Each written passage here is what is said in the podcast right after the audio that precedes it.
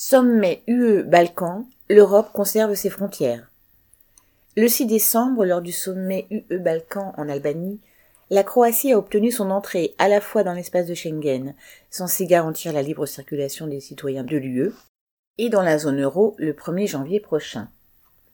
La Croatie est membre de l'Union européenne depuis juillet 2013, mais le processus d'intégration était pour autant loin d'être achevé dans cette Union européenne, née pour satisfaire les appétits des grands groupes capitalistes, français et allemands en premier lieu, toutes les décisions petites ou grandes font l'objet d'intenses tractations et de négociations interminables, en particulier en ce qui concerne l'élargissement à de nouveaux pays.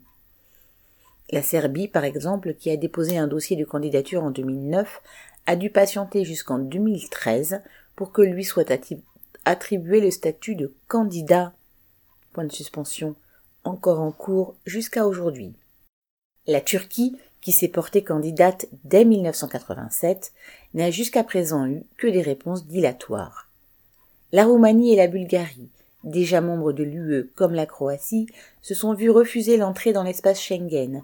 Certains dirigeants européens, notamment ceux de l'Autriche, sous la pression de l'extrême droite, considèrent que ces deux pays risquaient de, de servir de porte d'entrée pour les migrants empruntant la route des Balkans.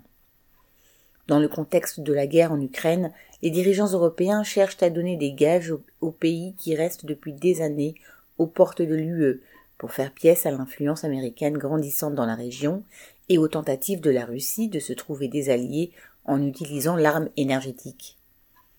Et de toute façon, quelles que soient les décisions prises, cette intégration se fera à pas de tortue, si jamais elle se fait, et contre les classes populaires auxquelles des sacrifices seront imposés dans chacun de ces pays. Que les Croates puissent se déplacer librement dans toute l'Europe est bien la moindre des choses, même si cela ne remplira pas le réfrigérateur des près de 20% de la population qui vivent sous le seuil de pauvreté.